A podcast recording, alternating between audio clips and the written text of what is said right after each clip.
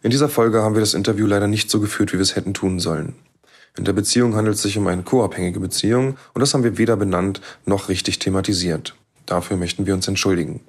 Falls ihr Angehörige habt, die suchtmittelabhängig sind, dann wendet euch bitte an eine Drogenberatung oder an andere Stellen, um herauszufinden, wie ihr richtig damit umgehen sollt. Es ist immer ein schmaler Grat im Umgang. Man muss gucken, dass man den Konsum nicht noch befeuert oder sich selber zu sehr schadet. Ich hoffe, ihr könnt die Folge trotzdem genießen. Vielen Dank und bleibt sauber. Sucht und süchtig.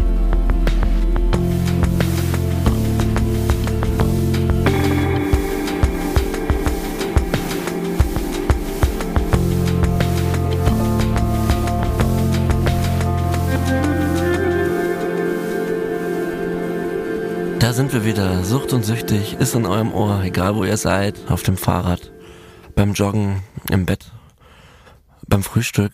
Ähm, hier ist Hagen und vor mir sitzt wie immer John. Ja, Herr Hagen, guten Tag. Und wir haben auch noch jemanden hier sitzen. Und zwar Katja. Herzlich willkommen, Katja. Danke. Genau, Katja ist heute unser Gast und äh, bevor wir aber zu dir kommen und äh, bevor du dich kurz vorstellst, muss ich was loswerden. Bevor wir alles andere sagen, ich muss mal noch was loswerden. Und zwar, ich kann manchmal aus verschiedenen Gründen nicht so gut schlafen. Und der eine ist, dass ich, äh, ich glaube, ich habe nicht mehr alle auf der Uhr, die ich nach Geld gefragt habe. Also ich habe manchmal teilweise mein Telefonbuch durchgescrollt, wen habe ich noch nicht nach Geld gefragt. Und ähm, ich wollte eigentlich nur mal sagen, wenn jemand da draußen hört und ich habe euch mal nachts eine Nachricht geschrieben und eine wilde Geschichte erzählt, dann tut mir das tierisch leid und schreibt mir bitte eine Nachricht. Ähm, ich bekomme zwar im Moment Hartz IV und wohne im betreuten Wohnen, aber ich habe vor, mein Leben auf die Kette zu kriegen und ähm, ich meine das gerade ganz ernst hier. Äh, wenn ich jemand noch Geld schulde, bitte sagt mir Bescheid und ich finde eine Lösung. Ist jetzt keine Einladung an irgendwelche fremden Leute, Hagen einfach nee, auf Instagram nee, anzuschreiben. Nee, das ist wirklich brutal ernst gemeint. Ähm, weil ich, ich versuche Leute anzurufen, aber ich habe irgendwie das Gefühl, ich wollte das hier auch mal gesagt haben und das, äh, ich wollte dieses Forum hier tatsächlich mal nutzen, um das auszusprechen. Habt bitte Verständnis, ihr beide. Aber das liegt mir, lag mir auf dem Herzen heute. Ja, du, selbstverständlich. Ich kann es auch sehr gut nachvollziehen. Mhm. Auch bei mir gibt's noch, ich habe zum Glück, glaube ich, äh, alle auf dem Schirm. Ja, hast du bei allen gemeldet aber, schon, oder? Ja, noch nicht, noch, nicht bei allen gemeldet, aber es ist, sind mir äh, alle klar, wo ich noch was abgeben muss. Ähm, aber es ist, äh, ja, es zieht sich ganz schön lange hin, war da aufzuräumen, diesen ganzen Mist, oh, den man über Jahre lang verzapft hat. Ja. Das dauert schon. Schulden, Katja, hast du welche als, als nicht süchtige Person? Ich habe zum Glück keine Schulden, aber es gibt Leute, die bei mir Schulden haben. Aha. Und tatsächlich durch ähm, die Suchterkrankung von meinem Partner muss ich tatsächlich jeden Monat sein Geld so schnell wie möglich von, von der Bank abholen, weil sonst ist das Bankkonto leer. Und wir haben ja. auch noch nicht rausgefunden, wer hat überhaupt ähm, die Möglichkeit, noch zuzugreifen und wem hm. schuldet Geld. Ja, ich, ähm, ich kenne das ja natürlich auch. Äh, übrigens spannend, du hast das gerade schon erwähnt, du bist Angehöriger eines Süchtigen. Stell dich doch vielleicht kurz vor, ähm, was, was, was du mit der Sucht zu tun hast, außer dass du Angehörige bist und Hi, ich bin Katja. Ja. Genau, ich bin Katja. Ich bin seit ähm, viereinhalb Jahren mit einem wundervollen Menschen zusammen, der leider aber kokainabhängig ist und immer wieder sehr schlimme Phasen hat, die ich natürlich mitlebe und zum Glück bis jetzt auch noch nie darüber nachgedacht habe, ähm, das Weite zu suchen, weil er einfach neben dem, dass er kokainabhängig ist, ein sehr, sehr schöner, kluger, einfühlsamer, lustiger, cooler Mensch ist. Das will ich auch mal festhalten. Das ist das, was ich sehe. Ähm, und meine Kindheit war viel mit Sucht in meiner Familie. Ich selber habe tatsächlich durch diese Kindheit auch eine Sucht entwickelt in Form einer ähm, Magersucht, die mir das Verständnis gibt, Sucht zu verstehen. Mhm. Ich arbeite seit vielen, vielen Jahren in Havelhöhe. Das ist eine anthroposophische Klinik das mein zweites Zuhause ist und was mir auch immer die Möglichkeit gibt, egal wie schlimm es bei uns zu Hause ist, durch die Abhängigkeit meines Partners, ähm, äh, gibt das mir den besten Halt. Also dort bin ich aufgehoben und dort ähm, habe ich immer einen Ort, wo ich Luft und Kraft tanken kann. Als was arbeitest du da? Als Ernährungswissenschaftlerin, da habe ich mich auf, auf ähm, Onko die Onkologie spezialisiert, weil wir haben, die meisten Patienten bei uns sind onkologische Patienten und das Krasse dabei ist ja, ich arbeite jeden Tag mit Menschen, die nicht mehr fähig sind, ihr Leben zu organisieren, was jetzt bedeutet, sie sind in einer Situation, der sie ausgeliefert sind, was ihr Leben angeht mhm. und was die Absehbarkeit ihres Lebens angeht. Danach gehe ich in eine Suchtrehabilitation, wo ich auch arbeite, mit Menschen, die durch die Sucht mit ihrem Leben spielen. Und die meisten dort haben Suizidversuche. Mein Freund hatte Suizidversuche, wo man auch ganz klar sieht, wie, wie furchtbar dieses Leben als Suchterkrankter ist mhm. und wie schlimm das auszuhalten ist, wenn man wirklich suchtkrank ist und nicht sagt, ich gehe jetzt auf eine Party und schmeiß mir ein bisschen GBL oder was rein und dann ist mein Leben perfekt. Das hat ja ganz andere Dinge, die man da lebt. Mhm. Und seit wie vielen Jahren arbeitest du jetzt auch mit Süchtigen? Ähm, tatsächlich bestimmt seit zwölf Jahren. Mhm. Ähm, ich war lange in einer Suchtklinik, ähm, da wo ich auch meinen Partner kennengelernt habe. Dort habe ich dann aufgehört aufgrund von äh, meinem Partner und was ich auch nie bereut habe, dass ich mich eher für ihn entschieden habe und nicht für die, die Arbeit dort. Nochmal für alle, man darf natürlicherweise keine ähm, Beziehung mit einem Rehabilitanten haben, wenn man da arbeitet. Ja. Und deswegen musste ich mich da entscheiden, was ja. auch eine gute Entscheidung war. Und jetzt aktuell arbeite ich seit vielen Jahren wieder in einer, zwei anderen Einrichtungen für Suchtrehabilitation. Schön, dass du da bist, Katja. Wir freuen uns. Ja, wir Danke. freuen uns ja ganz genau. ähm, ich habe direkt mal eine Frage und zwar, ähm, war dir ja, als du äh, deinen Partner kennengelernt hast, äh, und du kennst dich ja sehr gut mit Sucht aus, mhm. und dir war ja bewusst sozusagen, was mhm. in irgendeiner Form auf dich zukommt. Was sind denn nicht so... Ganz, tatsächlich. Äh, nicht ganz. Was waren so, oder was, was würdest du sagen, sind die Ängste einer Person, die nicht abhängig ist, wenn man in eine Partnerschaft geht mit jemandem, der süchtig ist, beziehungsweise halt dann substanzgebunden Also süchtig. tatsächlich, ich habe da nachgedacht auf dem Weg, wo ich hierher gekommen bin, und es gibt in unserer Beziehung verschiedene Etappen. Als mhm. wir uns kennengelernt haben, war ich total naiv und habe gedacht, okay, wir rocken das jetzt, weil mhm. er ist ja in einer Suchteinrichtung und ähm, er ist auch jemand, der mega klug und alle um Finger wickelt und einfach in den Raum kommt und alle sind auf ihn gebannt und also er hat ganz spezielle Fähigkeiten, die Leute so um sich zu scharen. So. Und dazu kommt ja auch dann die Liebe zwischen ja, euch und das Gefühl, man genau. schafft das zusammen. Und, das, und er ist cool ja. und ich habe gedacht, boah, und er kann gut Graffiti sprühen und das wird alles perfekt und so. Und danach, nach ähm, der Einrichtung ist er dann ins ähm, betreute Wohnen gegangen. Das war auch noch sehr cool, ähm, weil er da natürlich sauber geblieben ist, solange er da gewohnt hat. Und da ist eigentlich unsere Beziehung gewachsen. Und ich glaube, das war auch wichtig, weil wäre er sofort rückfällig geworden, hätten wir, hätte ich diese Basis und die Schönheit dieses Menschen gar nicht so kennenlernen können, die mich jetzt festigt und mhm. an die ich glaube. Und ja. ich will dieses, ich will einfach nicht, dass die Beziehung an ein blödes Kokainpulver ähm, verloren geht. Ich ja. halte irgendwie daran fest. Auch wenn mir ganz viele sagen, ey Katja, das, du bist inzwischen ähm, co-abhängig und du musst das beenden, weil der, das wird eine Katastrophe werden. Hm, hm. Also hast du aber dann den Rückfall, so den gab es ja dann? Der, den gab's. Ich habe das erst gar nicht mitbekommen, weil die wurde sofort sein, gelogen von seiner Seite. Sofort, ja. natürlich. Also ähm, ich habe das tatsächlich ähm, nach dieser Einrichtung oder nach diesem betreuten Wohnen ist er dann leider in sein Kiez zurück und in die Wohnung von seiner Mutter, weil er keine andere Wohnung mit seinem Freund gefunden hat. Und ähm, das war eine Katastrophe. In der Wohnung, wo er seinen Suizidversuch gemacht hat, in der Wohnung, wo er konsumiert hat. Ja. Klar, wir haben die schön gemacht und so. Und ähm, sein dort Also jeder hat ihm suggeriert, seine ganzen Therapeuten, er, wir dürfen nicht zusammenziehen, weil er muss erstmal sein eigenes Leben leben. Sonst, genau. Auf jeden Fall hatten wir dann, habe ich gar nicht so mitgekriegt, hatten wir tatsächlich so ein, so ein, er hat so ein Doppelleben geführt. Wir haben uns gesehen, aber ich habe gar nicht mitgekriegt, warum nur ein paar Stunden. Hm.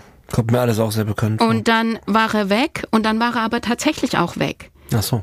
Also genau, und dann hat er Nicht sein- erreichbar. nicht erreichbar oder einfach ähm, klar hat mich dann kurz angerufen. Damals habe ich inzwischen tatsächlich bin ich so mit ihm verbunden. Ich höre an seiner Stimme und seiner Stimmlage, an die Worte, wie er wählt, wenn er Suchtdruck hat. Ich, ich höre, wenn er schon was konsumiert hat und ich höre, wenn es ihm gut geht.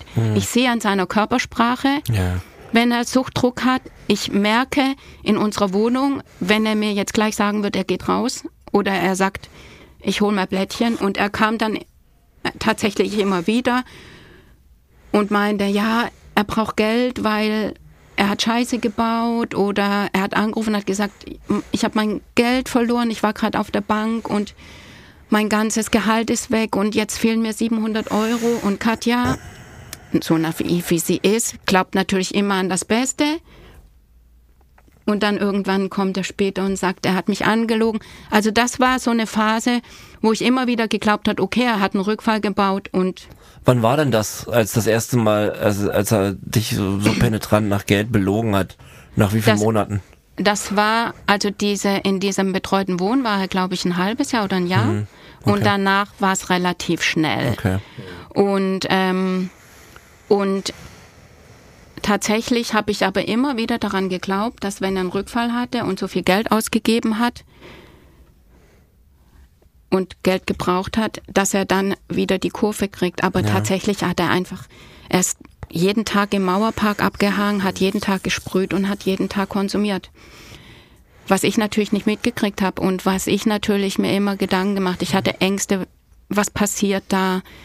Geht's ihm gut? Überlebt er das so? Und dann sind wir zusammengezogen, weil wir auch gedacht haben, oder er hat auch gedacht, okay, jetzt wird's besser, weil er aus dem Kiez rauskommt. Den Plan hatte ich auch mal, ja. Genau, und dann in Kreuzberg wohnt und nicht mehr irgendwie in der Nähe vom Mauerpark. Und dann ging's für mich richtig schlimm los, weil ich natürlich alles komplett mitgekriegt habe. Also jede, jeden Tag. Und also normalerweise hat er mir mal erzählt, dass wenn er Kokain genommen hat, braucht er einfach seine Joints, um runterzukommen und schlafen zu gehen. Und sein Alkohol. Also die drei Sachen sind einfach seine irgendwie das, was er braucht. Und in der Phase, wo wir dann zusammen gewohnt haben, dann ging es dann ein paar Wochen gut und dann ging das mit dem Kokain los. Und es gab bestimmt Wochen, wo ich fünf Tage nicht geschlafen habe, weil entweder er war nicht da und ich habe mir Sorgen gemacht oder er war da und hatte Herzrasen und ist gefühlt mit seinem Selbstmitleid gleich gestorben. Ja, das kenne ich alles. Oder er war nur am in der Wohnung rumrennen und das und ich hatte tatsächlich Phasen, wo ich in meinen in meiner Arbeit dann am nächsten Tag so kurz so ich war so übermüdet, dass ich so kurz Sekundenschlaf hatte und ich dann auch bei den Patienten eine Antwort gegeben hat, die gar nicht gepasst hat, sondern ich hatte in diesem Kurzschlaf was geträumt und habe dann darauf geantwortet, was aber überhaupt nicht, also es war sehr skurril. Es aber ist- ich kenne fünf Tage wach.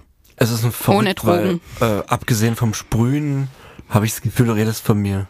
Ja, mit dem Herzrasen, Selbstmitleid. Ähm, ich habe gerade das Gefühl, du, du beschreibst so meinen Alltag als Süchtiger der letzten Jahre. Ja, ich kann auch total relaten. Ich finde es auch total spannend, also ganz verschiedene Punkte. Einmal finde ich es ganz spannend, dass du gesagt hast, dass er dann auch zwischendurch aber zu dir kam und dir gesagt hätte, dass er dich angelogen hat. Ne? Das ist ja so ein bisschen auch Strategie teilweise, haben wir auch schon mal drüber gesprochen, um sich wieder anzunähern, wieder Ja. Vertrauen zu gewinnen. Es tut einem ja aber auch leid Es tut einem in auch leid, Moment. genau, aber oft ist ja doch dann im Hinterkopf was, also ne, das ist ja eine ganz also spannende Situation. Ja. Worauf ich aber auch nochmal eingehen wollte, ist, ähm, weil ich das auch gut kenne, dass ich äh, also total im Zustand zu Hause bin, nicht schlafen kann und dann äh, neben meiner Frau liege und ich denke halt, sie schläft. Ich weiß nicht genau, ob sie geschlafen hat. Ne? Wahrscheinlich hat sie auch, lag sie auch auf wach und hat sich Sorgen gemacht, wenn ich da röchelnd neben ihr liege, Herz rast. Ja. Ähm, was geht einem denn da, also wenn man wirklich den Partner neben sich hat und es ist ja einfach auch eine gefährliche Droge, so da geht's ja um, um einiges. Was geht einem da durch den Kopf? So, das ist einfach mal aus der anderen Perspektive. Das würde mich wirklich interessieren. Also natürlich habe ich Ängste, aber ich habe, ähm, ich weiß, okay, das ist jetzt etwas, wo ich, ich kann nicht ihn schnappen und nach Havelhöhe gehen, weil wenn er erstens weil Du meinst in einer Entgiftung zum äh, Beispiel? Äh, nee, oder in die Notaufnahme, ah, weil es ihm so schlecht geht, ja. weil die sagen, okay, der muss nüchtern werden, that's it. Ähm, tatsächlich mache ich super viel mit mir selber aus, weil ich einmal, um ihn zu schützen, weil ich nicht möchte, dass jeder nur über ihn denkt, er ist eine Katastrophe, mhm. sondern einfach auch, um zu vermeiden, dass man mir sagt, verschwind aus diesem Leben mhm. und kümmere dich um dich. Ähm, weil natürlich diese Phasen, wo, wo wir gut mit oder wo wir, wo er der ist, der er eigentlich ist, lustig und wir haben schönen Alltag zusammen und wir lachen und er ist feinfühlig und trägt meine Tasche und holt mich ab und singt irgendwelche beschissenen Schlager übers Telefon, wenn es mir in der U-Bahn nicht gut geht, weil ich irgendwelche. Die Phasen gibt es auch Die heute Phasen noch? gibt es heute noch. Weil es sind natürlich wenig geworden. Mhm. Und ähm, das andere überwiegt.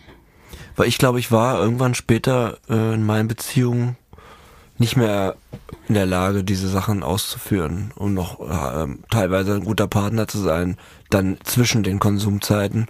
Wenn man drei, vier Tage wach ist, äh, dann gab es vielleicht mal einen halben Tag mittendrin im Druffsein, der war in Ordnung, wo ich dann die Wohnung geputzt habe oder so. Ähm, aber da muss ich kurz einhaken, weil ich glaube, ich war nicht mehr fähig für so empathische Dinge meinem Partner gegenüber.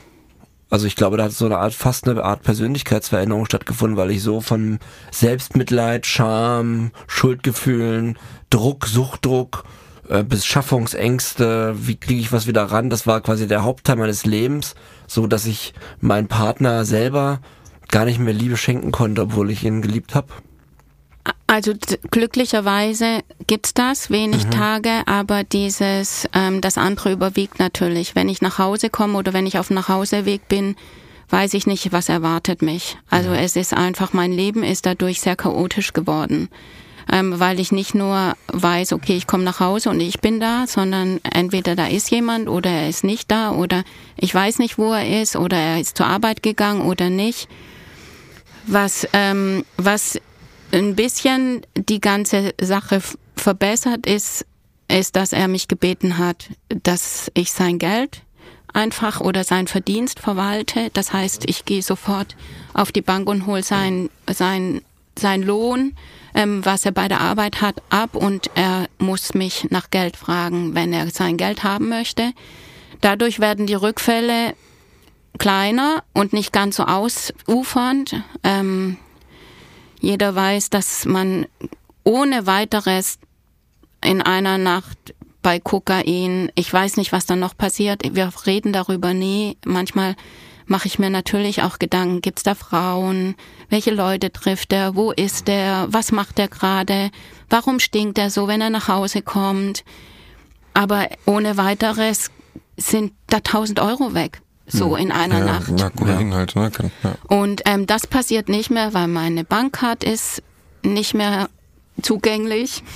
Mein Geld ist nicht mehr. Also er hat auch, also ich habe das auch gemacht. Er hat deine Bankkarte genommen und auch Geld abgehoben. Ne? Ja, das war, das, das ging einfach. Ich meine, wenn man das prägt natürlich, wenn man irgendwie denkt, okay, wir essen gleich Abend zusammen und dann ähm, sagt er, ich gehe noch schnell Blättchen holen und kommt nicht zurück. Hm. Und dann denke ich, okay, warum war dann jeder Anruf es wird ignoriert und dann merkt man zwei Stunden später, fuck, ich muss mal gucken, was hier, was er mitgenommen hat und dann ist halt die Bankkarte weg. Und mhm. dann, ähm, das war tatsächlich nur einmal, weil ich werde ja vorsichtig und ich mhm. lerne mit. Aber dann habe ich die natürlich gesperrt, nachdem dann 1000 Euro weg waren. Und ich will nochmal sagen, das ist nicht sondern das ist einfach das Kokain. Es ist einfach, nichtsdestotrotz hat er doch tatsächlich versucht, nochmal was abzuheben, weil die Bankkarte war dann weg, eingezogen, weil ich den danach noch gesperrt hatte. Mhm. Und er kam dann nach Hause und meinte, er wollte mir Geld wieder einzahlen. Und deswegen ist die Bankkarte weg. Also es gibt immer so, immer so Verstrickungen, wo ich oh, denke, Gott, ja. ey, sag doch einfach die Wahrheit. Das fällt einem so unglaublich schwer dann in dem Moment. Ja. ja. Ich habe, glaube ich, in dem Momenten nie die Wahrheit gesagt. Auch nicht, wenn, ich glaube, ich habe, wenn überhaupt, nur einen Teil der Wahrheit gesagt und auch nur dann, wenn es überhaupt nicht, nicht anders, anders ging, ging, aber vielleicht auch nur wirklich 25 Prozent der Geschichte, wenn maximal. Ich war nicht in der Lage dazu. Das macht mich heute auch oft noch sehr, sehr schlaflos. Ähm, dass ich nie in der Lage war, offen zu kommunizieren zu diesem Zeitpunkt. Also da, wie ging dir das, John?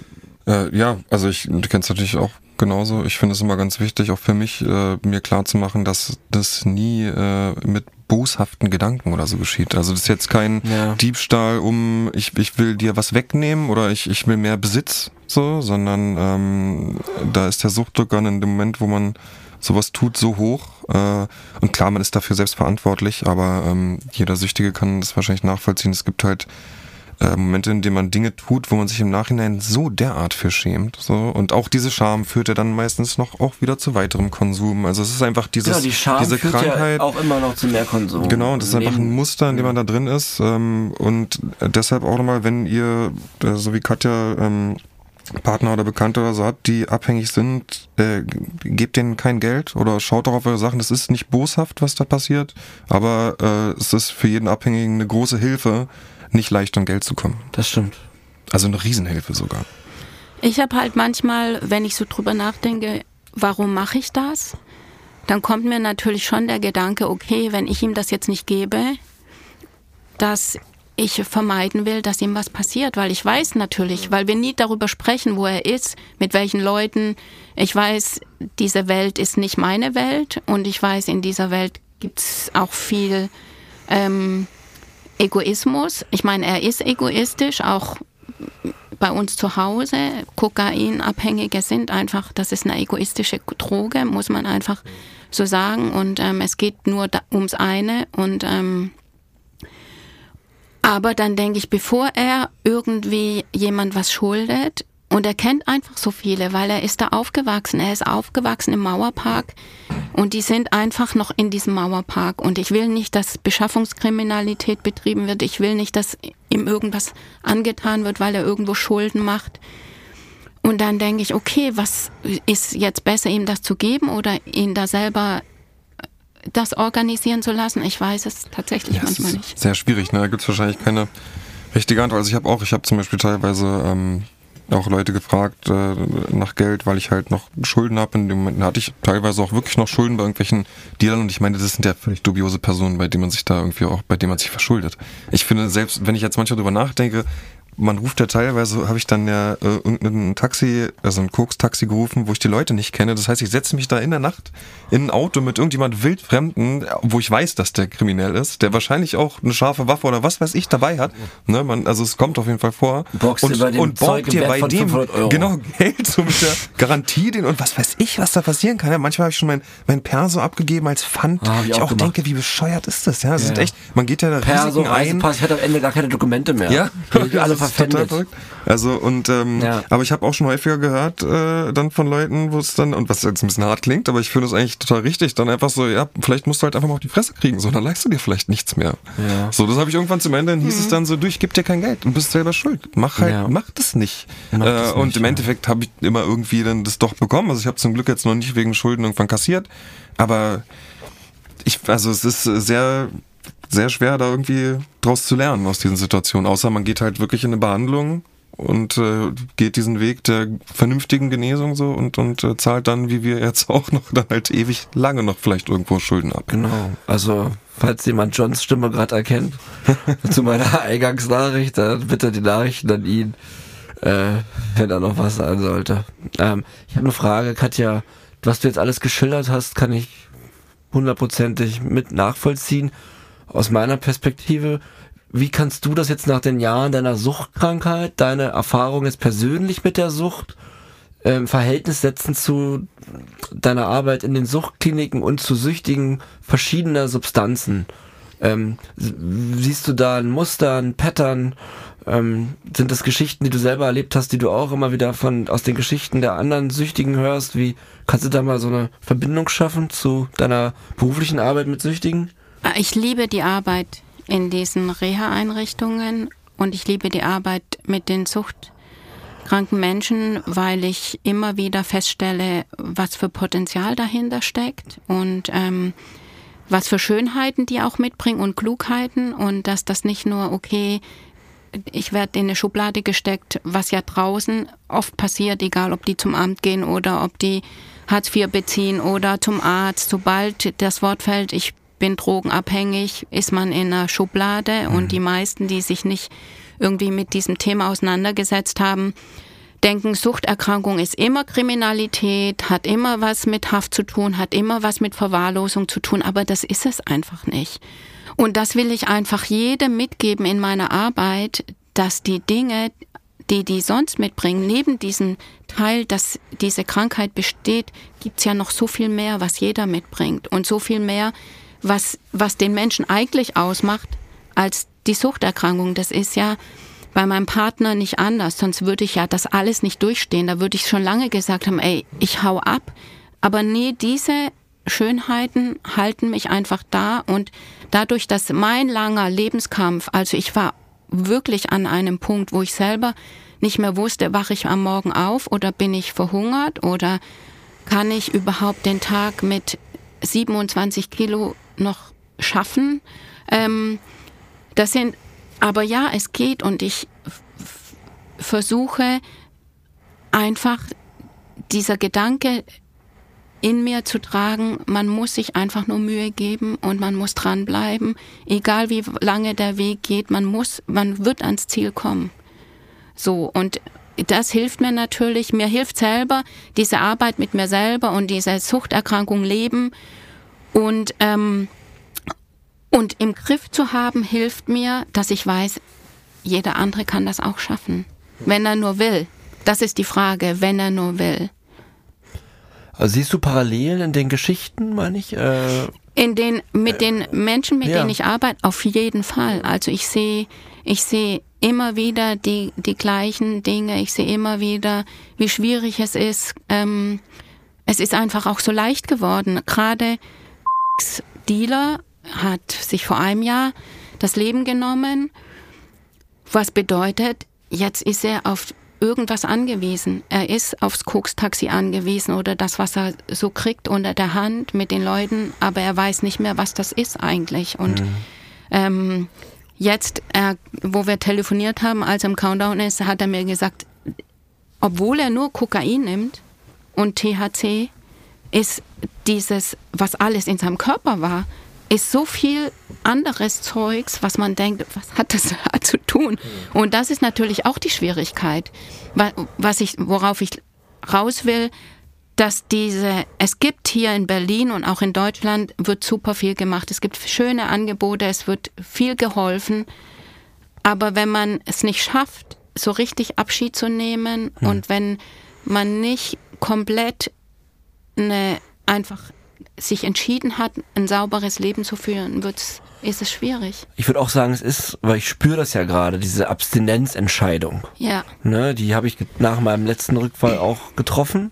Dann, ich glaube, vorher hatte ich sie auch noch nicht perfekt getroffen, dann wäre es vielleicht auch nicht dazu gekommen.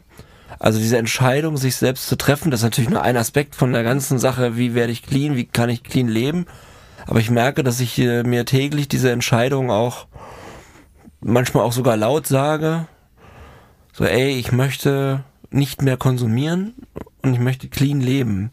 Ja, diese Entscheidung musst du ja auch ständig neu treffen. Ne? Also mhm. ich hatte zum Beispiel jetzt gerade, also ich war gerade im Krankenhaus, bin gestern aus dem Krankenhaus raus, wurde operiert vor ein paar Tagen. Ja, und da war es zum Beispiel eine Situation, die war wahnsinnig hart für mich. Ähm, und da ging es auch wieder für mich um eine neue Abstinenzentscheidung, die ich treffen musste. Und zwar habe ich äh, bei der OP-Vorbesprechung ähm, einen Fragebogen bekommen und da stand halt, war die Frage, welche Medikamente ich denn bekomme. Hm. Und ich bin ja nun leider Pregabalin abhängig, was ein äh, Medikament ist, ein, ein Nervenschmerzmittel. Und äh, in diesem Zettel, so, den ich da bekommen habe, das war ja quasi eine Einladung wie eine Apotheke, wo es dann heißt, nimm dir was auch immer du brauchst. So, Also wir geben, wir geben dir das dann. dann aufschreiben Ich durfte dann ein Medikament aufschreiben, die Dosis, und dann hätten die mir das halt sozusagen da während meines Krankenaufenthalts Und das ist so, das regelmäßig wird so gehandhabt. Das scheint so zu sein Ja. und da hätte ich halt alles eintragen können. Ähm, und ich wusste im Vorfeld, dass das passiert und habe auch schon Respekt vor der Situation gehabt, aber mir war ja klar, gut, ich habe ja meine Abstinenzentscheidung und das ist halt klar, ich möchte clean leben. Aber wenn es dann wirklich soweit ist und dieser Zelt dann in meiner Hand ist, ja, habe ich erst, ich habe ich hab das Feld erst nicht ausgefüllt und habe die anderen Fragen beantwortet. Und dann bin ich wieder zurück nach dem Ausfüllen und habe dann doch halt Lyrica 300 Milligramm reingeschrieben, was halt Pregabalin ist in der Rauschdosis. Und dann habe ich schnell wieder durchgestrichen und habe mir dann gesagt, nee, so das geht nicht, ne? du, du willst clean leben und äh, hab plötzlich dann, also habe es dann ganz richtig wild durchgestrichen. Dann kamen Trä- also kennt ihr dieses Gefühl, wenn Tränen von hinten in den Augen drücken? So, dann, dann kam richtig so dieser Druck hinter meinen Augen und ich habe mich zum Kotzen gefühlt und es war richtig scheiße und ich habe einfach so diese, diese Macht gespürt von, von der Abhängigkeit einfach. Und ich war gar nicht so lange Pregabalin abhängig, aber es war eine krasse Situation. Da bin ich schnell zur Schwester und habe ihr den Bogen gegeben, meinte, wissen Sie, ich bin süchtig, bitte nehmen Sie mir diesen Zettel schnell weg. So, ich kann damit nicht umgehen. Oh Mann, ja. So, und Oh habe ihr den gegeben, habe mich hingesetzt und dann kam, also Tränen liefen meine Augen runter und äh, in dem Moment musste ich halt mir ganz klar nochmal immer wieder in meinen Kopf hämmern, du willst clean bleiben, du willst clean bleiben, weil es echt krass war und es war, also das, ich weiß nicht, kaum das überhaupt so nachvollziehen kann, das war eine richtig krasse Situation. Also ich war echt fertig mit den Nerven. Ich habe lauter Leute angeschrieben und war am Ende, äh, aber hab's halt hinbekommen. Ja, wir haben auch Aber kurz gesagt, telefoniert. genau, wir ich war mega gequatscht. stolz auf dich, weil das war, es war vor dir. Du hättest es zehn Minuten später haben können Genau, es war halt wirklich, und du hast es Ja. geschafft. ja, aber man muss halt diese. Entscheidung immer wieder neu treffen äh, und wahrscheinlich auch Hat dich das Geht- jetzt geht stärker so gemacht, weiter. dieser Moment irgendwie in irgendeiner Art? Ja. Der, der wirkt doch bestimmt bis jetzt. Also auf jeden Fall. Ich, äh, ja, doch, es hat mich auf jeden Fall stärker gemacht. Es hätte auch, also natürlich im Kopf war dann auch klar, okay, ich eine Urinkontrolle, das klappt auch von der Urinkontrolle her, weil ich ja mehrere Tage da bin. Oh und Gott, dann ja, wirklich, ganzen Gedanken. genau, und ohne dieses, also ich hätte, wäre diesem ganzen Schutzgerüst, was ich noch trage, hätte ich aus dem Weg gehen können und dass ich das geschafft habe, ähm, trotzdem clean zu bleiben, ist natürlich ein Riesenschritt für mich. Also das war, hat sich super angefühlt. Ich habe auch jede Menge sehr gutes Feedback bekommen, was Ja. auch übrigens immer super ist. Also wenn ihr Leute kennt, die gerade abstinent werden, gebt den Feedback. So, ja? Und das, das, das tut sehr gut. Ja, und ich, ich sag's euch zurückbekommt. nochmal, ich bin richtig stolz, dass du es Dankeschön, geschafft ja. hast. Ich auch. Ja. Danke, Phil. Ja. Ja, aber genau, also diese, diese Entscheidung muss man ständig von neuem treffen. So, Mhm. Für immer. ja, eigentlich jeden Tag für heute. So, dann ist es am leichtesten gefühlt, ne? Und ich glaube, was hilft, ist einfach einen guten Tag zu haben. Also durch die Kokainabhängigkeit, die ja schon sehr früh stattgefunden hat. Also ich glaube, ähm, mein Partner ist mit 14 das erste Mal Drogen genommen. Diese Entscheidung oder dieses frühe Anfangen zu konsumieren hat natürlich seine Klugheit und sein Potenzial, die er eigentlich in seinem Leben gehabt hätte, total eingeschränkt. Kein Schulabschluss, kein Abitur.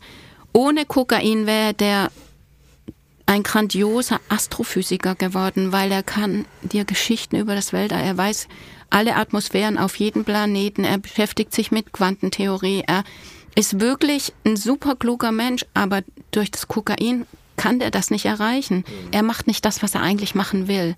Und dann denkt er, okay, wie sieht mein Leben aus? Und dann bedeutet das, okay, ich muss in den Mauerpark, ich muss Graffiti machen und das bedeutet Konsum. Was würdest du sagen, oder kannst du kurz einen Überblick geben, wie, was, welche Substanzen dir in den Kliniken am meisten begegnen oder was für Leute da vom Altersdurchschnitt kommen? Wie siehst du die Entwicklung der Drogen von den Menschen, die leider, leider, aber zum Glück in so eine Klinik kommen dann?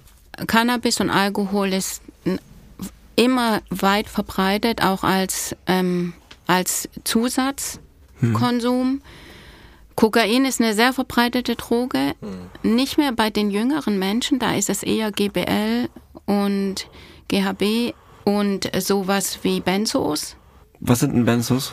Äh, ne, Benzo sind die gängigen Beruhigungsmittel, also es wie äh, Lorazepam, Diazepam, sind lauter Tabletten, die leider auch noch relativ freudig von Ärzten verschrieben werden oft. Also Ja. bei. Schlafstörungen etc. haben unheimlich hohes Abhängigkeitspotenzial. Okay. Und auch einen ganz, ganz heftigen Entzug. Also ein Ja. sehr gefährlicher Entzug, auch ein bisschen runterdosiert werden. Ähm, also Xanax zum Beispiel ist was, was in Amerika kursiert, was jetzt mhm. gerade viel mit diesen neuen, dieser neuen Rap-Kultur äh, unterwegs ist und sehr, sehr gefährlich. Und es gibt auch ganz viele Todesfälle, gerade in Verbindung mit Alkohol zusammen. Äh, geht uns da schnell zum Atemstillstand und so. Also ziemlich schockierend, mhm. dass es gerade bei Jüngeren, äh, da, dass sie so einen Anklang finden, aber es halt wirkt nicht so gefährlich, sind halt Medikamente. Ne? Ja. Das ist halt kein weißes Pulver, was ja. man zieht. Mhm. Ja. Tatsächlich, ähm, schockiert mich das auch gerade, das mit dem GBL, aber weil ich auch so eine Geschichte habe, ähm, hat ähm, tatsächlich einmal aus Versehen 200 Milliliter GBL getrunken, weil er gedacht hat bei seinem Dealer, das ist irgendwie ähm, irgendwas, also er wusste nicht, dass es GBL ist und hat sich das getrunken und hat dann natürlich gleich, der, die sind ausgeflippt. Natürlich, man kann nicht die Polizei und den Krankenwagen holen, kann man natürlich nicht in so einer Wohnung. Und er hat dann versucht zu erbrechen und ist dann nach Hause. Und tatsächlich war es dann so, dass er zusammengebrochen ist und so an so einem Auto sich versucht hat festzuhalten. Und ein, ein Opa hat das gesehen aus dem Fenster, der nicht schlafen konnte und hat gedacht, er möchte dieses Auto klauen und hat die Polizei gerufen.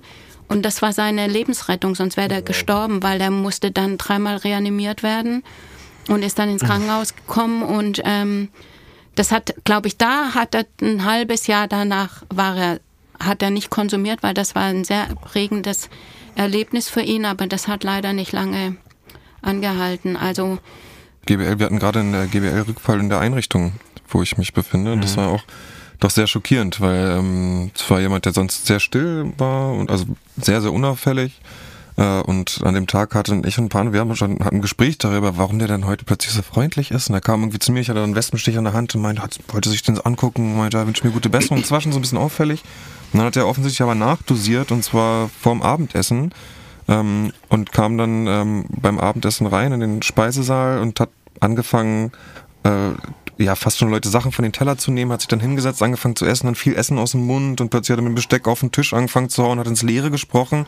Äh, also es war richtig, das war sehr abschreckend, muss ich sagen. Er hat halt relativ hoch dosiert mhm. in dem Moment, aber es äh, auf jeden Fall auch nichts, äh, also kein Spaß und sehr leicht zu, äh, überdosieren. Halt zu überdosieren. Und, ja, und also die meisten Leute, die tatsächlich sterben, sind an GBL gestorben, weil der Umgang damit einfach so so leichtsinnig passiert. Ja, ja. Das immer wieder auf diesen Chemsex-Partys ist es sehr beliebt und da gibt es auch immer wieder irgendwelche krassen Horror-Stories, die genau, mit BWL wir, zu tun haben. Wir wollen hier warnen, ausdrücklich, ja. vor dem Konsum. Durch Überkonsum kann man sterben. Meine letzte Therapeutin hat immer gesagt, ähm, wenn man diese Krankheit nicht behandelt, wird man sterben, früher oder später. Das hatten wir auch schon oft thematisiert. Ich will auch nochmal einen Schwerpunkt kurz setzen auf ähm, einen moralischen Verfall, den ich bei meinem Konsum festgestellt habe. Ich habe schon öfter davon geredet, dass ich mich hier und da moralisch fragwürdig verhalten habe.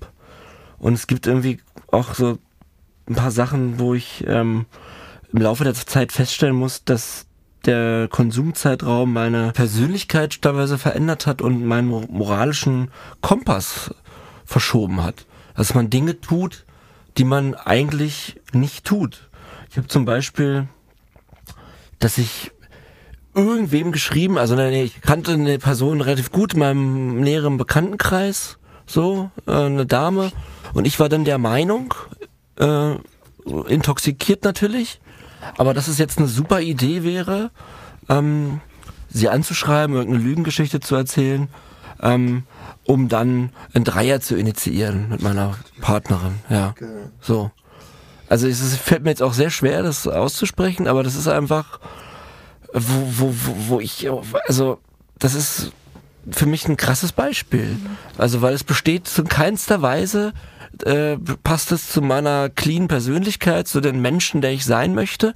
Aber ich hielt es in dem Moment, es gab auch keine Anzeichen oder so, dass diese Person ähm, ähm, das auf mich stand oder auf meine Partnerin oder, sondern ich habe das einfach komplett mir ausgedacht. Ich habe das dann so gesehen und war dann aber auch in, der, äh, in dem Moment der Meinung, dass alle, dass ich das jetzt nur anschmeißen muss und alle Beteiligten halten das auch für eine gute Idee. Das meine ich mit Realitätsverlust auch. Oh, ich kann ja? so krass relaten zu dieser Story auch. Ja? Ich habe genauso ähnlich, das habe ich auch gelacht. Also ich kann, kann ja, ich kenne total ähnliche du, Situationen. Du darfst lachen, weil wir uns jetzt schon so gut kennen. Für mich ist eigentlich nach Heulen zumute. Nee, natürlich. Ich, ja, ja, alles klar. gut, ich Aber weiß ich kenne es einfach so krass, ne, weil man denkt, ja, man ist ja sowieso der Mittelpunkt der Welt und ja. äh, hat ja sowieso alle Eindrücke, die man hat, die sind ja, die stimmen ja natürlich vollkommen mhm. auf Kokain und äh, dann kommen halt genau so Sachen dabei raus und irgendwie wie krank. Ja, und, äh, und das Zweite ist, woran ich die letzten Tage auch immer wieder ähm, äh, die ersten Jahre des Konsums habe ich stark Sexting betrieben mit, mit, mit echten Menschen. Und später habe ich in meinem Film, ähm, es gibt so, so Apps, die so, da kannst du äh, Profile erstellen und du kannst dann quasi mit dir selber chatten, aber es sieht so aus, als würde dir jemand anderes schreiben. Weißt du, weißt du, mein Handy piept dann auch und dann ist da die Nachricht mit Name und ich habe ähm, äh, tagelang, stundenlang, nachts verbracht. Äh, mein Gehirn hat, hat eine Welt erschaffen, in der ich jetzt mit meiner Person schreibe, aber das war ich ja selber. Und wenn ich das so erzähle, ist es für mich sehr schwer, nach, selber nachzuvollziehen. Es war aber in Konsumzeiten Hauptbestandteil meiner ähm, Druffheit, äh, in einem komplett eigenen Universum stattzufinden was glaube ich auch unglaublich schwierig gemacht hat für alle um mich rum. Aber ich wollte diese zwei Beispiele, ich habe es mir extra aufgeschrieben, WhatsApp und Dreier, äh, weil das sind krasse Beispiele, dass ich fernab der Realität stattgefunden habe. Ähm, ja, du kannst relaten. Kennst, kennst du sowas auch, Katja, aus Erfahrung oder? Also ich, also ich kenne das nur von Menschen, die mir das erzählen, wenn wir in meiner Arbeit. Kannst du diesen moralischen Fall vielleicht irgendwie erklären aus Grund deiner jahrelangen Arbeit mit Süchtigen? Was, was ist denn da los? Tatsächlich erlebe ich das bei meinem Partner nicht, aber ich glaube, ich habe ihn zu spät kennengelernt. Die Phase, wo ich mit ihm zusammen bin, ähm, ist die Sucht so weit fortgeschritten, dass er gar nicht mehr zu sowas, glaube ich, zu, imstande wäre, mhm. weil ich frage ihn immer, wenn er dann so drei Tage drauf war, was war denn, welcher Moment war der schönste? Hat sich das gelohnt? So. Hm. Oder was, ah, ah, genau, und dann sagt er, nichts, also kein Moment, vielleicht die Vorfreude und wenn man dann entschieden hat, der Suchtgedächtnis hat entschieden, okay, ich konsumiere, ich mache einen Rückfall, dann wird es schon anstrengend, weil woher bringe ich Geld, wie komme ich an die Droge, wie verheimliche das, ähm, genau, was ist alles zu tun dann wird schon anstrengend und dann hat man die erste Kapsel vor sich und dann zieht man sein, die erste Nase und dann ist es vielleicht zehn Sekunden und dann geht schon los. Scheiße, Paranoia. Ich bin, ich, ich hasse das, mir geht's nicht gut. Genau, wie kriege ich die nächste Kapsel? So, ähm, wie stehe ich das alles durch? Also wo man denkt, warum? Warum macht man das? Warum macht man das, wenn das alles so anstrengend ist? Und trotzdem kommt es immer wieder. Also ich glaube, das ist auch diese Suche nach dieser schönen Anfangszeit, die nie mehr stattfinden wird. Ja klar, das, das, das ist das eine. Aber ich frage mich halt immer wieder, dass ich muss da nochmal drauf eingehen, warum, warum wurde ich moralisch so ein, so ein Arschloch? Weil das macht das einfach das Kokain, weil ich glaube, man sieht einfach die, die Dinge ganz anders. Also wenn Geld nimmt, dann äh, überschreitet er ja auch eine moralische Grenze er schon. Nimmt eine, genau, aber für ihn ist das überhaupt, steht es gar nicht zur Debatte, hm. weil andere Dinge in ihm stattfinden. Äh, das gibt gar keine, gar keine Möglichkeit zu überlegen, okay, da macht man sowas oder will ich so sein? Das kommt erst viel später irgendwie. Hm. Wenn er dann mit blutender Nase nach Hause kommt, wie so, uh, ich habe Scheiße gebaut und und ähm, tut mir leid und ich mache jetzt was und ich höre jetzt auf zu konsumieren und so mhm. dieses, was man halt immer, was ich schon tausendmal gehört habe, jetzt mache ich was, jetzt mache ich was, macht er ja dann auch, sonst wäre er jetzt nicht irgendwie im Countdown. Was ich ein, liebe übrigens den Countdown. Ein inzwischen. Entzugskrankenhaus für alle euch da draußen. Das ist ein berühmtes Entzugskrankenhaus in Berlin, und äh, in dem ich, ich, auch war. Ja, und ich finde eins der besten tatsächlich. Content super. Ich will aber auch nochmal betonen, Havelhöhe hat auch eine fantastische Entgiftungsstation, ja, wo du arbeitest. Also stimmt. kann ich wirklich auch so, also wenn ihr irgendwie Hilfe braucht, so wendet euch gerne ein, ihr werdet euch gut aufgehoben fühlen. Ich wollte noch mal eben auf das Thema, äh, von mhm. auf das Thema eingehen von eben. Es ist ja auch irgendwie klar, dass das, das Kokain verändert ja so viel in der Wahrnehmung. Ne? Je geiler ich werde, desto unwichtiger wird ja schon mal alles andere um mich herum. Mhm. Also so jeder andere wird ja ein bisschen unwichtiger. Man mhm. kann immer noch, klar, man hat ja immer noch seine Bezugsperson und weiß auch, wer ihm am nächsten steht, aber je krasser ich drauf bin, so das, desto mehr nimmt ja alles andere automatisch ab. Und diese Gefühlskälte hatten wir ja auch schon total oft als Thema. Ja, ja, klar. Und das ist schon diese Kombination, ne? Und das alles über einen langen Zeitraum, und da brennt sich ja auch einiges in die Gedankenwelt ein. Äh, ist wirklich also da passiert, glaube ich, so viel mehr, als man eigentlich denkt. Ich weiß auch, dass jetzt da keine Antwort. Äh, ich wollte nur ne, da nachhaken, weil so ein zweiter Punkt, den ich, das hat ja auch, also was ich die Beispiele, die ich halt gerade hatten, hat ja auch mit Sexualität zu tun und äh, ich war jetzt, war sieben Monate jetzt auf Therapie in, Millionen Gruppen, also nicht Millionen, in, in wahrscheinlich 96, ich habe es immer mal ausgerechnet, wie viele Gruppen ich hatte. Und es gab, ähm, wir hatten auch äh, ein, zwei Mal eine, eine sexspezifische Gruppe. Was ich sagen will, ist, ähm, egal ob weiblich, divers, männlich, es gibt, finde ich, aus den Geschichten, die ich gehört habe, auch ein Muster, und das wollte ich auch mal kurz ansprechen, wie es euch dabei geht, was du gehört hast, was du vielleicht erlebt hast auch, John, ähm, dass äh, sich der Bezug zur Sexualität äh, auch extrem verändert, wenn man, wenn man konsumiert hat, egal welche Droge. Und da ist zum Beispiel der äh, Konsum von, von Pornos ein großer Punkt. Ich weiß noch, als ich angefangen habe zu konsumieren, war das, ähm, spielte das mit rein, ähm, sehr viel und das gehörte dann stellenweise äh, krass dazu. Und das, ich oute mich jetzt hier gerade ganz eindeutig äh, vor dem ganzen deutschsprachigen Raum. Ähm, muss aber sagen, dass 80 Prozent der Leute, mit denen ich gesprochen habe, es auch so ging. Und ich würde mal fragen, äh, gibt es da einen Punkt, warum, warum das dann so attraktiv ist, warum Menschen, warum solche Reize in dem Moment dann wichtig sind? Also ich kann es ganz kurz dazu sagen, weil ich denke, äh, dass einerseits, glaube ich, Maßlosigkeit da ganz stark eine Rolle spielt. Also Pornografie ist ja nochmal einfach im Vergleich jetzt zu Sex im realen Leben oder, oder generell sexuelle Dinge im neuen Leben einfach unendlich verfügbar, hm. ohne Pause, ohne Grenze, immer weiter, tagelang. Ne? Stimmt, ja, also einfach diese, diese krasse Verfügbarkeit. Und es ist ja auch diese äh, direkte Bedürfnisbefriedigung. Also ich muss ja gar nicht, also es ist ja doch so, dass man, wenn man jetzt schon abhängig ist, und gerade bei Kokain irgendwann sich sozial ganz schön, ups, ganz schön abkapselt und ganz schön auf Distanz geht zu anderen Leuten. Und es wäre ja doch kompliziert und anstrengend, erstmal irgendwie einen Kontakt überhaupt einzugehen, irgendjemanden, auf jemanden zuzugehen, äh, vielleicht zu daten oder so, bevor es überhaupt äh, zu sexuellem Kontakt kommt.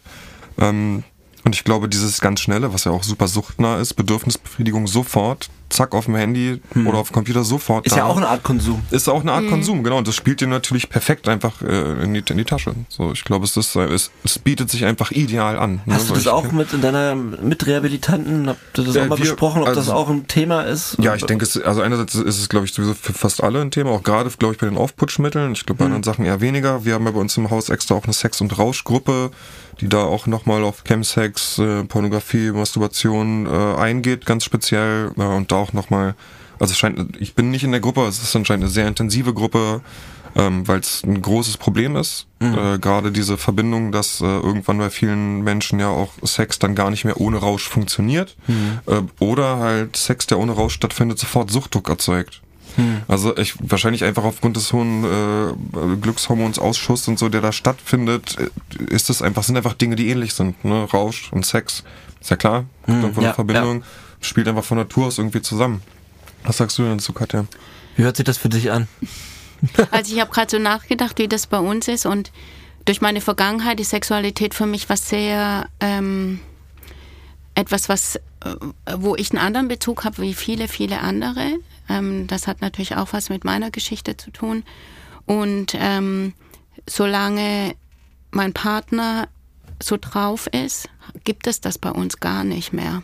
Hm. Weil ich das natürlich auch nicht zulasse und er weiß das und ich weiß aber nicht, was er macht. Ich weiß nicht, was er macht, wenn er nicht da ist. Ich weiß nicht, ich habe versucht, darüber nicht nachzudenken, ob es andere Frauen gibt oder ob es Orte gibt, wo das stattfindet, wenn er weg ist, oder ob es nur den Mauerpark gibt, was ich mir nicht vorstellen kann. Ähm, deswegen kann ich dazu nichts sagen, nur dass wir das nicht leben, wenn auf Kokain ist. Aber hast du das gehört in den Suchtkliniken, dass das Da- thematisiert wird?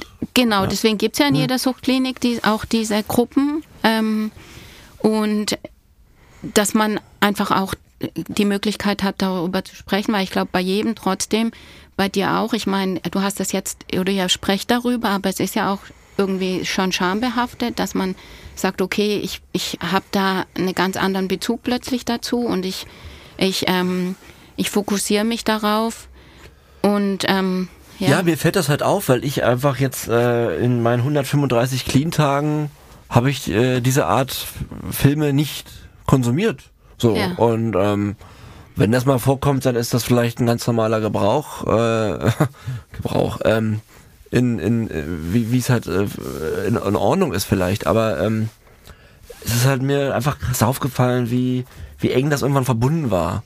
Ja, was ich auch vorhin meinte mit dem WhatsApp-Chat, dass, dass mein Ge Gehirn dann, sobald ich intoxikiert war, war Sexualität und, und äh, gut gefunden werden und das war für mich ein riesen Issue.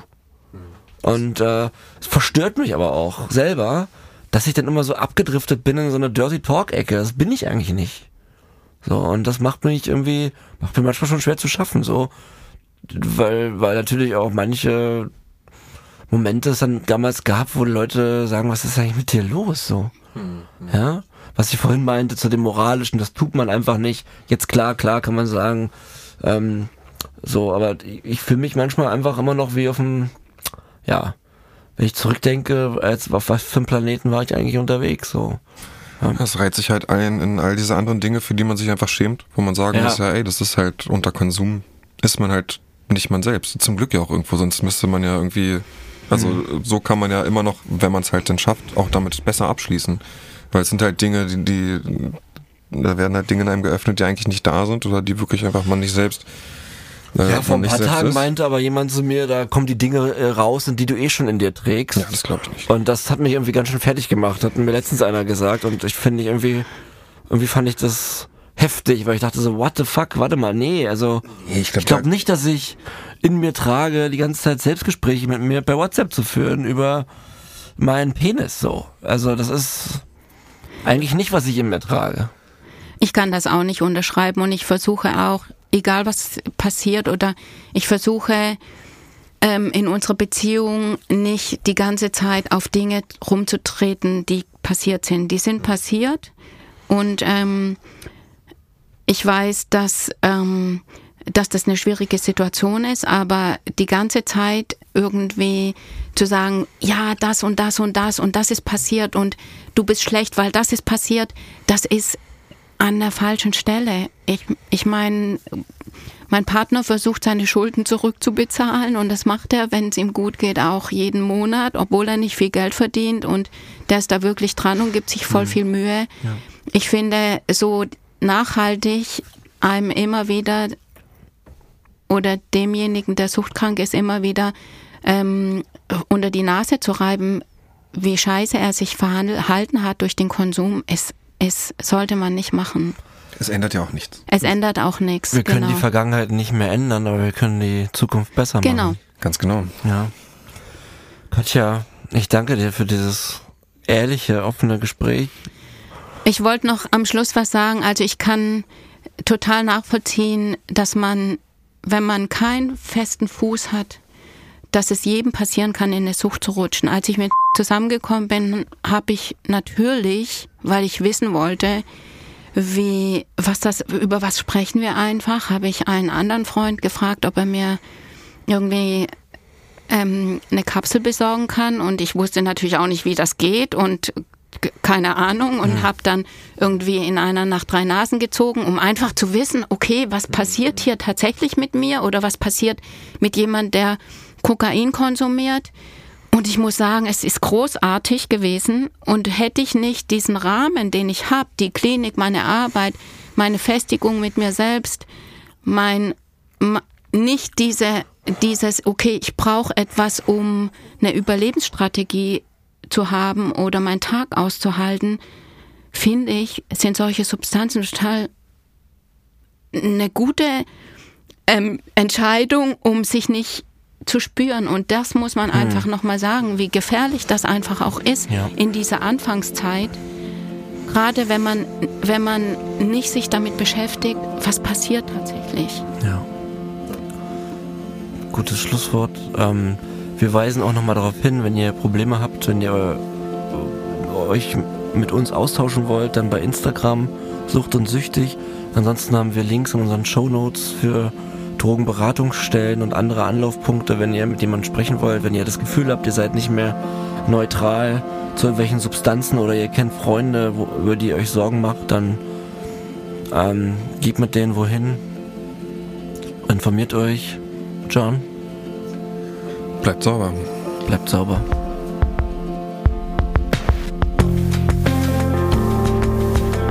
Sucht und süchtig. Zwei Leben im Rausch. Abonniere Sucht und Süchtig und bewerte uns in deiner Podcast-App.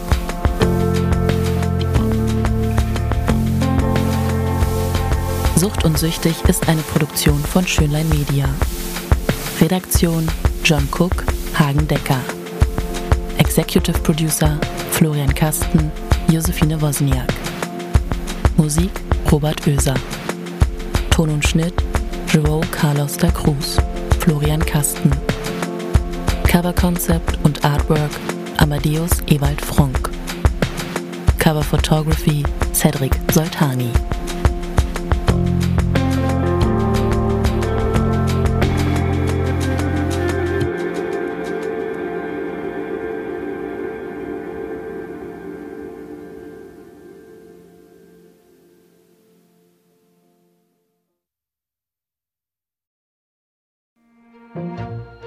Dich mal gefragt, warum wir überhaupt süchtig werden? Wissen Daily beantwortet dir diese und viele weitere Fragen.